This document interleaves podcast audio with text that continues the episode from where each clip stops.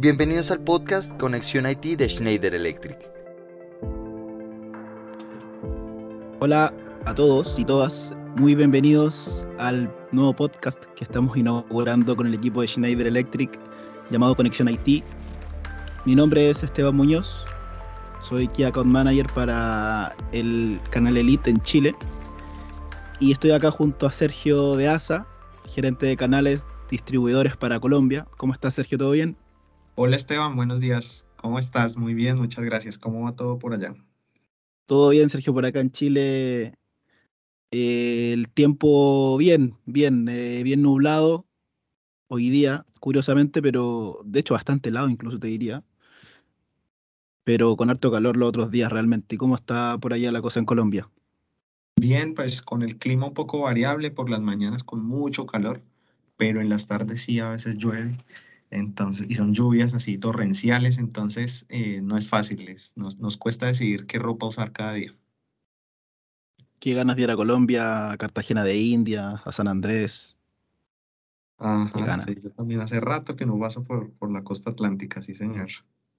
Qué envidia, qué envidia.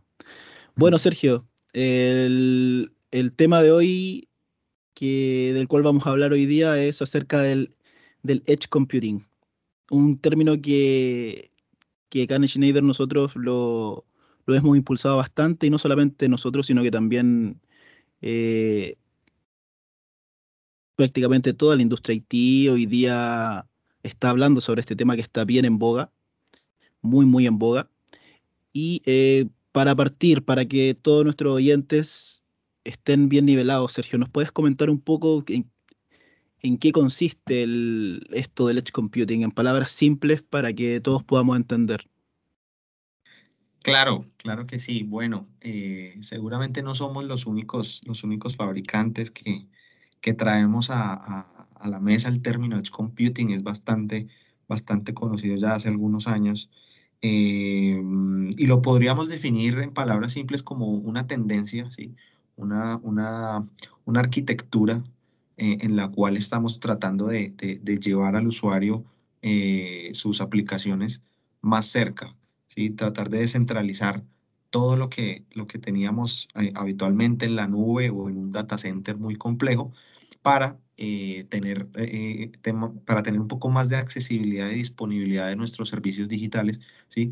gracias a que los podríamos ejecutar mucho más cerca a la ubicación de los usuarios.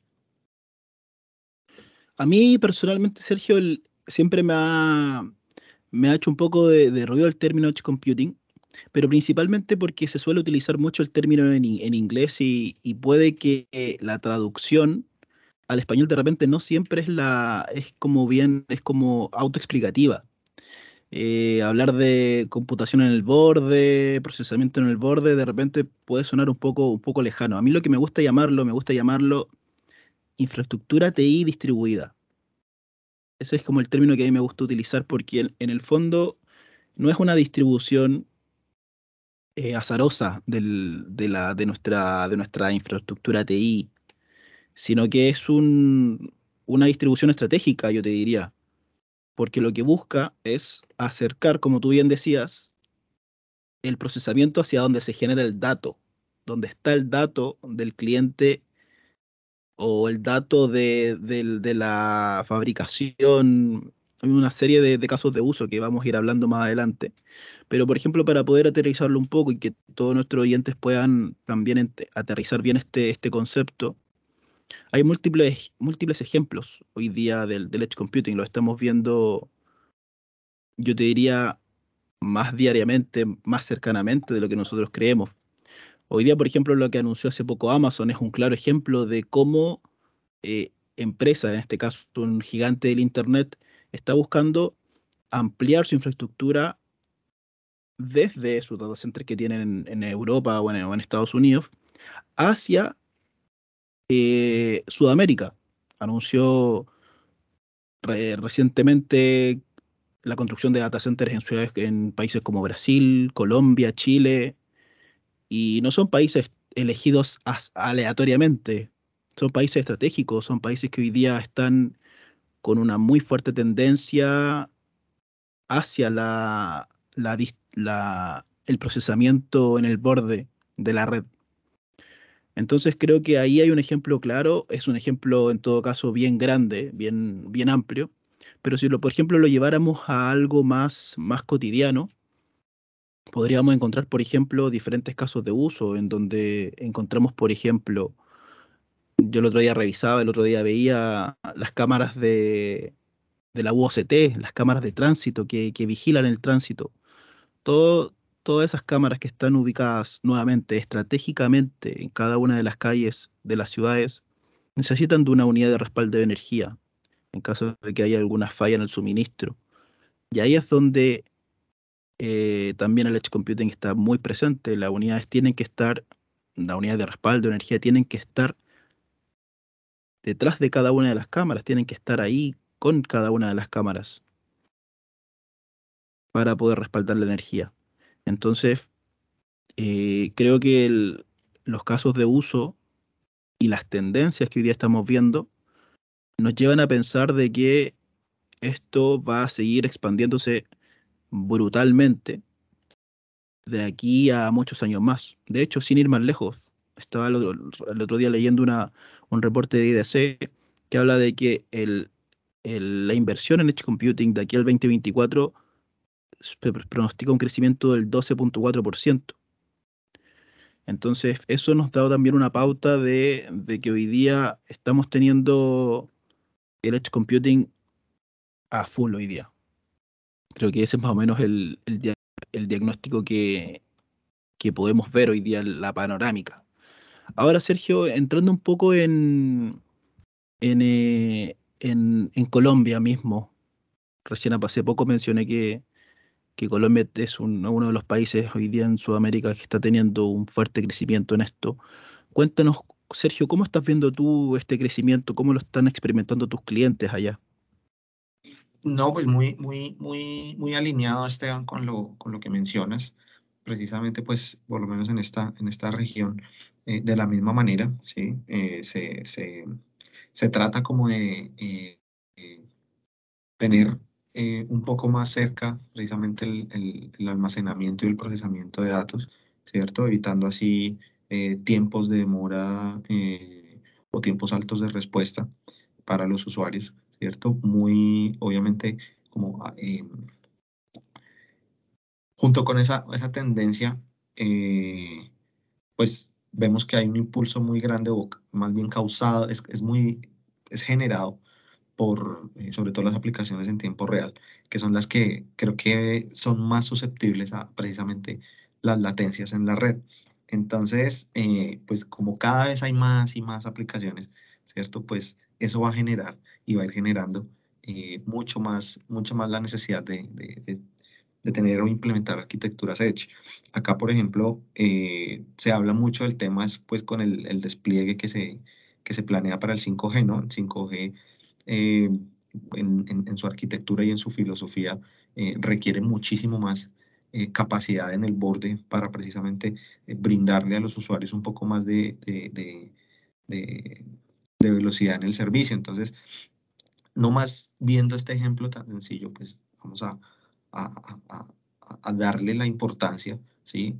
al término y, y, como decías, pues no, no, es tan, no, no es tan literal la traducción, pero lo importante es como entender por qué eh, se habla tanto del tema de hecho, ¿sí? Y de ahí en adelante también nosotros, eh, desde el punto de vista de, proveedores, entender también cuál es el camino hacia el cual nosotros debemos llevar nuestras soluciones, ¿verdad?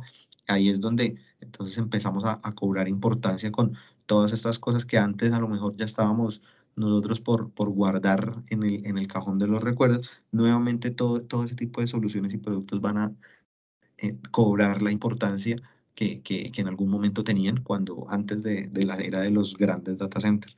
Entonces acá también se tiene una, una expectativa muy grande y, y, la idea precisamente es que eh, en general eh, que el usuario no, no, no, se vea afectado por la, la, la infraestructura de, data que, le permite usar todos sus servicios.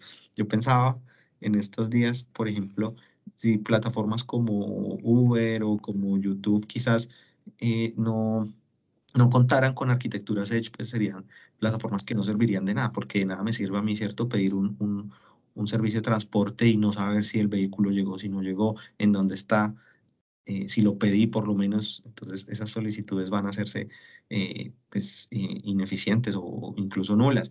Y del lado del streaming, pues ni, ni, ni, hablar. Claro, ni hablar. Yo pensaba, yo pensaba en estos días también, decía como, ¿qué tal yo invitar a, a, a, mi pareja, digamos, a, a mi novia o algo a ver Netflix a mi casa y, ay, es que se bloqueó Netflix, entonces me arruiné el plan. Decía yo como, no puede ser que por temas tecnológicos no vaya yo a, a, poder tener mis servicios por los cuales yo estoy pagando una, una, tarifa, ¿cierto? Que los tenga en el momento en que lo necesito, cuando lo necesito, donde los necesito y de que funcionen de manera correcta. Entonces, todo ese tipo de, de, de, de quizás situaciones que nos podríamos imaginar podrían eh, ser solucionadas o ser eh, mitigadas, ¿cierto? Con arquitecturas Edge que los usuarios no ven, pero que nosotros desde nuestro punto de vista técnico sí tenemos que tener muy en cuenta al momento de diseñar soluciones. Tocaste un tema súper relevante, Sergio. Es y, imposible no ver, o sea, no, no me imagino viendo la escena de Walter White en el desierto cuando lo descubren en una definición 4, 480p. Esa se tiene que ver en HD sí o sí, para disfrutarla bien. Y para eso está el, tenemos lo que tú bien decías, que concuerdo 100%, totalmente. Em, Sergio, cuéntame un poquito, ¿estás viendo efectivamente un, crecimiento exponencial en, Colombia de esta, de esta tendencia? ¿Estás viendo un crecimiento moderado? ¿Qué tan, qué tan abrupto estás viendo este crecimiento? No, por supuesto. Eh, nosotros de manera eh, eh, numérica, por ejemplo, lo percibimos día a día. Cada vez se compran más equipos pequeños, ¿cierto? Y los grandes están, los equipos grandes están siendo dejados de lado. Las soluciones de, alta capacidad no son muy comunes. Incluso eh, yo recuerdo que como a entre en la primera década del 2000 y incluso en el, en el 2010, más o menos como hasta el 2016, eh, que tuvimos esa era de los grandes data centers, ¿cierto? Y que muchos muchos proveedores nos, nos, pudimos aprovecharla y pudimos disfrutar esa bonanza, entre comillas, eh, de, un momento para otro se detuvo. Entonces empezaron ya a dejarse de construir los, los, los, los data centers de, de, hectáreas, ¿cierto? De, muchos metros de área blanca y se empezaron a construir eh, soluciones más pequeñas, cuartos más pequeños, incluso ya hay muchos clientes que no, no optan por un un cuarto de equipos, sino que optan por soluciones como los micro data centers, ¿cierto? Que son eh, espacios eh, dentro de un gabinete, eh, un solo gabinete de los tradicionales de 42, 45 unidades de rack, a donde yo adapto todas las, las, los facilities que necesito para tener allí mis equipos. Entonces yo puedo hoy día adaptar un gabinete con aire acondicionado, con energía regulada, con distribución de potencia, ¿cierto? Con las, el, el, monitoreo de variables que yo quiera y eh, allí incluir mis equipos activos, ¿cierto? Sin necesidad de hacer inversiones grandes, porque tampoco son necesarias. Precisamente esa arquitectura Edge lo que nos, lo que nos, a, donde nos está llevando es a que cada vez las soluciones son más pequeñas, pero asimismo son muchísimas, en, la cantidad es mucho más grande, ¿cierto? Entonces sí, sí se ha visto, sí se ha visto eh, eh, ese, este, este tema de la tendencia marcado eh, sobre todo en el, en el, nosotros desde nuestro punto de vista, pues como proveedores y obviamente desde los clientes, eh, con todas las, las, las, aplicaciones y servicios que hoy usan, eh, seguramente pues ellos ni se darán cuenta, pero pues necesariamente detrás de todo eso debe haber temas de Edge bastante desarrollados. Y te agrego otra cosa, Sergio, también complementando lo que tú también decías, que el, que la evolución hoy día no solamente está en ambientes TI, sino que también hoy día estamos incluso viendo aplicaciones en ambientes OT, en cargas OT. ¿A qué me refiero con esto? Cargas de trabajo, es decir, de la infraestructura distribuida en, dentro de las mismas fábricas hoy día de operación de, por ejemplo, de cervezas, por ejemplo, de alimentos, por ejemplo, de maquinarias. Estamos viendo que hoy día en las fábricas, cada día se está generando también eh, el famoso IoT, el IoT industrial, también es un concepto que he escuchado bastante y que hoy día también eso también lleva un, desafío, pero también una responsabilidad grande. ¿Una responsabilidad de qué? Una responsabilidad también de, de tener un correcto monitoreo de toda esta infraestructura distribuida. Porque si bien es cierto, puede ser bien estratégica la distribución física, pero también eso conlleva el tener un, un control, un orden de dónde están ubicadas todas, todos estos equipos en el fondo. Yo, por ejemplo, el año pasado, junto con Octavio, que aprovecho de mandarle un saludo, que es un, colega con el que trabajamos bien, bien fuerte, fuimos el año pasado a, una cervecería acá en Chile. Y fue una, fue una experiencia súper gratificante, súper enriquecedora, porque nos dimos cuenta de eh, todos los desafíos que, que mencionó recién. O sea, el, tener bien claro, estamos hablando de una, de una fábrica enorme, de, muchos kilómetros cuadrados, y que em, hoy día tenían precisamente ese desafío de, el primero, ubicar dónde estaban sus cargas más críticas dentro de la fábrica. Luego tenían el desafío de eh, poder eh, determinar qué es lo que pretendían ellos respaldar, dónde estaba su, su core de la operación. Y en tercer lugar también el tener un correcto mantenimiento de, toda esta infraestructura.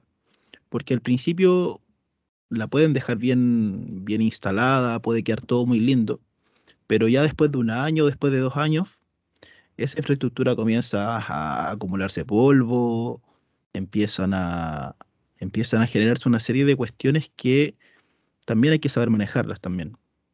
Y es ahí donde nosotros, eh, como, como Schneider Electric, tenemos soluciones para, para quitarles el dolor de cabeza a los clientes. Hoy día tenemos nosotros soluciones de monitoreo remoto, software de monitoreo remoto y Constructor IT, que le permiten al cliente hoy día pasar desde eh, el apagar incendios cuando algún equipo necesite mantenimiento, pasar desde eso a pasar hacia un mantenimiento más predictivo, que ellos puedan tener claridad total, información centralizada en una sola pantalla de cómo está hoy día, en qué estado se encuentra toda su infraestructura. Y si alguna arroja algún problema, lo puedan detectar de forma inmediata y tomar las acciones correspondientes con tiempo y, de forma precavida e inteligente. Yo creo que ese ahí está uno de los principales valores agregados que hoy día le podemos ofrecer a nuestros clientes, Sergio, el que hablemos ya de monitoreo remoto, de mantenimiento predictivo, creo que también es parte de la, de la evolución que hoy día estamos teniendo en la industria.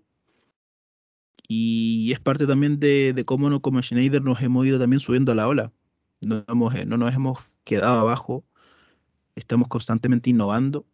Y eso creo que, es súper positivo de comentar. ¿Cómo tú has visto, Sergio, por allá por Colombia, este tema del monitoreo? Eh, los clientes hoy día, ¿cómo has visto esa necesidad de los clientes hoy día eh, de monitorear su infraestructura? Bueno, ese punto, Esteban, precisamente también es algo bastante interesante, ¿sí? Porque eh, existen las dos, las, dos, las dos posiciones, ¿no? Por nuestro lado, y seguramente desde el punto de vista técnico, pues lo mejor, por supuesto, siempre va a ser tener eh, herramientas de monitoreo, más en soluciones tipo Edge donde, la, donde el volumen, ¿cierto? Eh, se vuelve algo crítico. ¿Qué sucede? Si yo, por ejemplo, tengo un data center, pues seguramente con dos o tres personas lo puedo estar monitoreando 7 por 24, ¿cierto? Físicamente estando allí y validando incluso eh, de manera local cualquier tipo de alarma, cualquier tipo de, de, inconveniente que pueda suceder.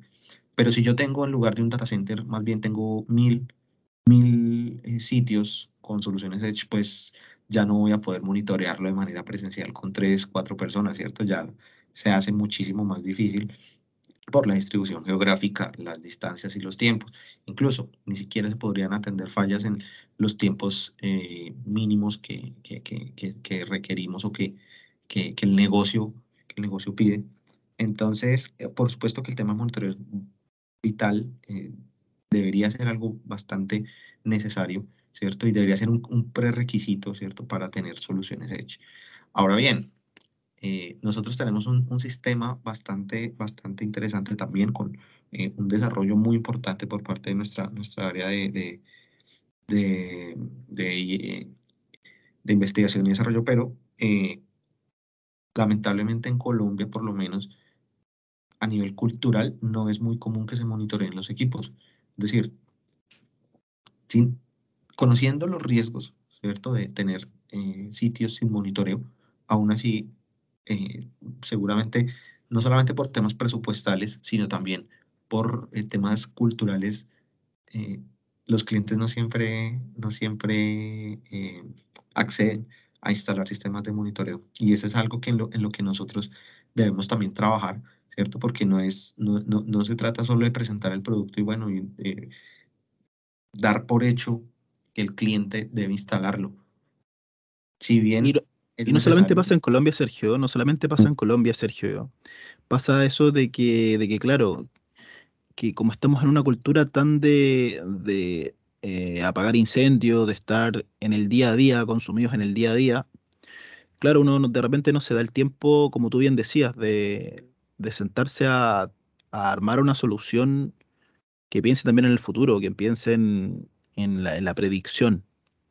Entonces, claro, a, se, acumula, muy, se acumula mucho hardware porque se atienden necesidades puntuales que van surgiendo pero se va perdiendo muchas veces eh, esa, esa, esa, visión de, de, monitoreo, de predicción, de, de, mantenimiento también.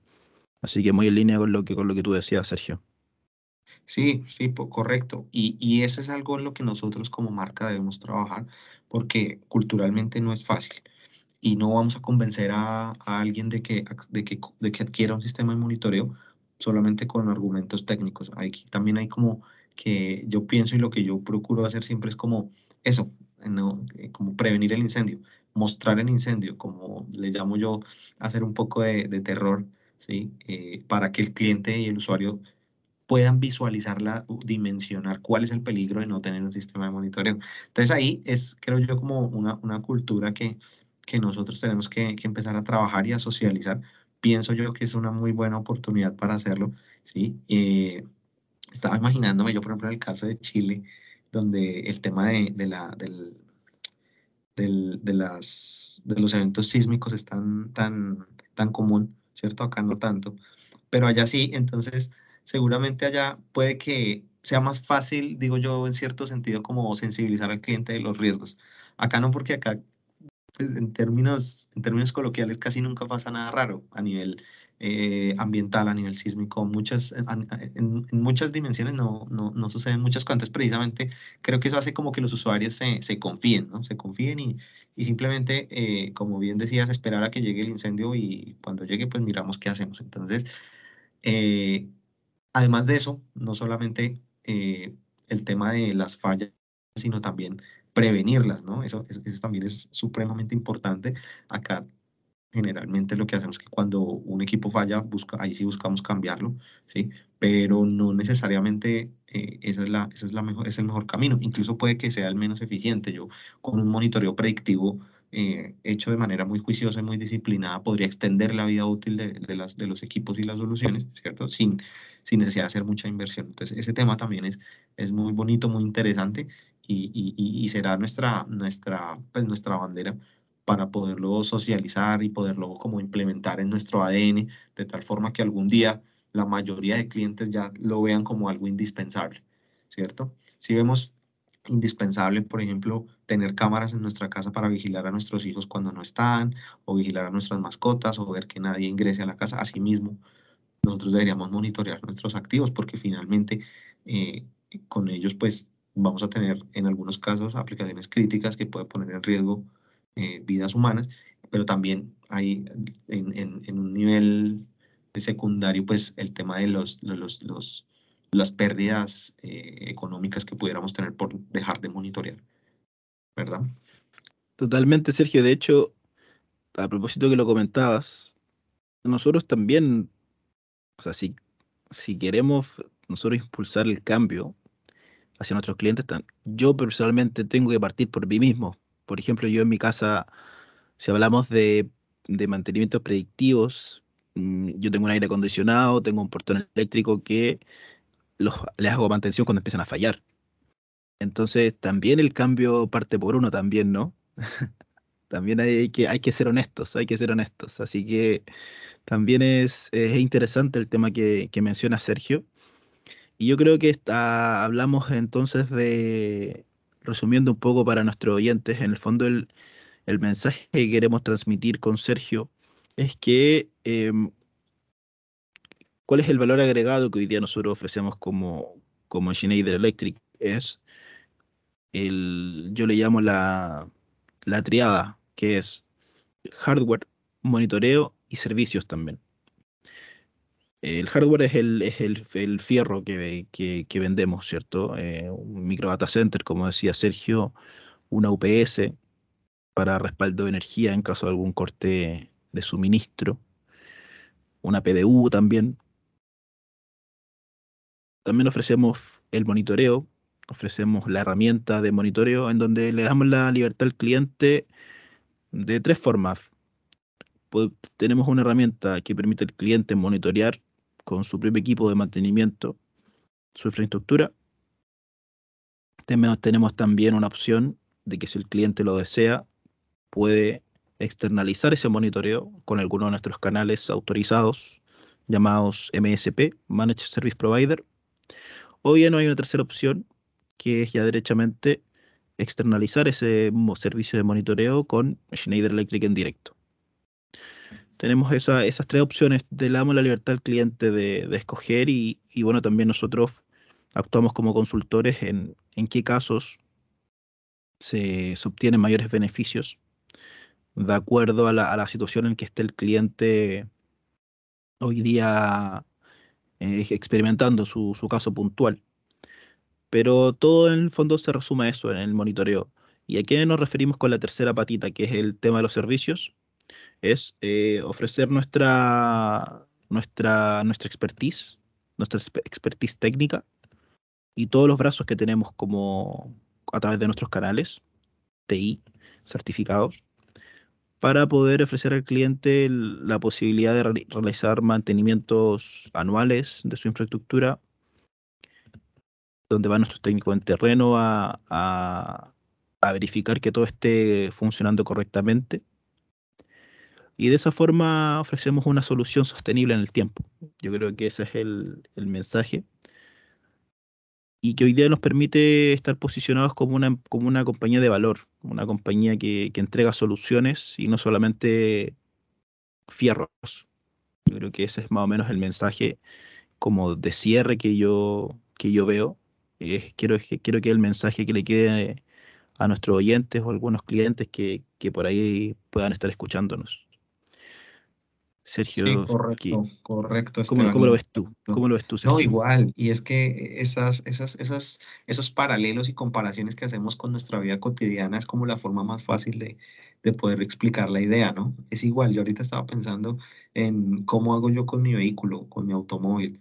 Yo espero a que eh, el, el, el aceite del, del, del, vehículo termine su vida útil y lo sigo usando, o más bien estoy pendiente y de manera predictiva hago el cambio para no tener que después hacer un cambio de motor, por ejemplo. Entonces, asimismo sucede con, con, con las soluciones de, de IT. Y por eso es que un vehículo tiene testigos, precisamente para uno dar, de poderse, poder, poder percatarse de las cosas que él va pidiendo es, es, tal cual, es lo mismo, porque si, yo, si no existieran los testigos de un vehículo, yo cómo sabría que está fallando, me, tendría que, como hacíamos, como hacían nuestros abuelos, ¿no? Lo hacían eh, por el ruido extraño que está haciendo el, al andar o por eh, quizás eh, algún síntoma, entonces veíamos a, a, a, a, muchas personas en la calle empujando los, los automóviles para que encendieran. Entonces, todo ese tipo de cosas precisamente se mitigan poniéndole mucha atención a los, a, los, a los indicadores y pues en, este, en, en, nuestro campo es evidente la, la, necesidad de tener todo este tipo de, de, de, de, no alarmas, sino más bien como de señales que nos indiquen cuando hay posibilidades de que ocurra alguna falla. Y de eso se trata, de tener nosotros el control de todas estas, estas variables que, que pueden afectar la continuidad de nuestro negocio, eh, la integridad de los equipos, eh, incluso la, la, vida de las personas, etc. De eso se trata. Entonces, allá es donde, donde quisiéramos nosotros apuntar con eh, todo el paquete, como mencionabas, Esteban, de no solamente el, el, fierro y entregar un producto para que los, los clientes lo, lo utilicen, sino también tener esa, esa posibilidad de hacerle su mantenimiento, de conocer cuál es su, su, su desempeño, eh, anticiparse a cualquier tipo de, evento, etc. Esa es la idea precisamente. Totalmente de acuerdo, Sergio, totalmente de acuerdo. Eh, creo que el, mensaje creo que es claro. Y, y bueno, ya sin más que decir, nos, nos toca despedirnos. Les queremos agradecer personalmente, para mí personalmente, mi primera experiencia haciendo podcast y la verdad es que lo pasé muy bien. Espero se vuelva a repetir, espero estar eh, nuevamente en, en, algún otro podcast por ahí. Dejo ahí el dejo ahí mi, mis intenciones y mis ganas de, de seguir aportando. Si es que me quieren seguir escuchando, obviamente. Y así que muchas gracias a todos quienes nos están escuchando por haberse sumado y los dejamos totalmente invitados a, a escuchar los, los, capítulos que se vienen porque se vienen buenos, se vienen buenos, estamos eh, con hartos temas sobre la mesa, tenemos mucho para compartir, muchas tendencias para compartir con ustedes, así que Sergio, agradecerte también a ti Sergio por, por tu tiempo y, y por, por esta conversación. No, Esteban, muchas gracias a ti, a, al equipo también por, por, por, habernos invitado. Creo que eh, también hicimos nuestros, nuestra primera incursión en el tema de podcast y eh, esperamos haber sido de, mucho interés y, haber captado la atención de, todos ustedes de, y, ojalá hayan quedado con ganas de escuchar un poco más de, este tipo de, información, de contenido que muy seguramente... Eh, muchas personas y en muchas partes eh, lo podrán encontrar, pero quizás al darle un poco más de, de, contexto, ¿cierto? Y de ejemplos vigentes y reales ¿sí? eh, en la actualidad, vamos a, a, poder entender tanto nosotros como nuestros usuarios eh, la importancia de, por qué, de qué tan importante es eh, poner atención a, a, al, al tema del Edge Computing. Muchas gracias. Totalmente. Y esteban.munoz.com si hay algún, alguna persona interesada en conocer más sobre esto, en implementarlo en Chile, cuente con, con ese mail. Excelente. En Colombia también, sergio.d.lopez.com. Muchas gracias a todos, que estén muy bien. Hasta luego, gracias. Gracias por haber escuchado nuestro podcast, Conexión IT de Schneider Electric. Hasta un próximo episodio.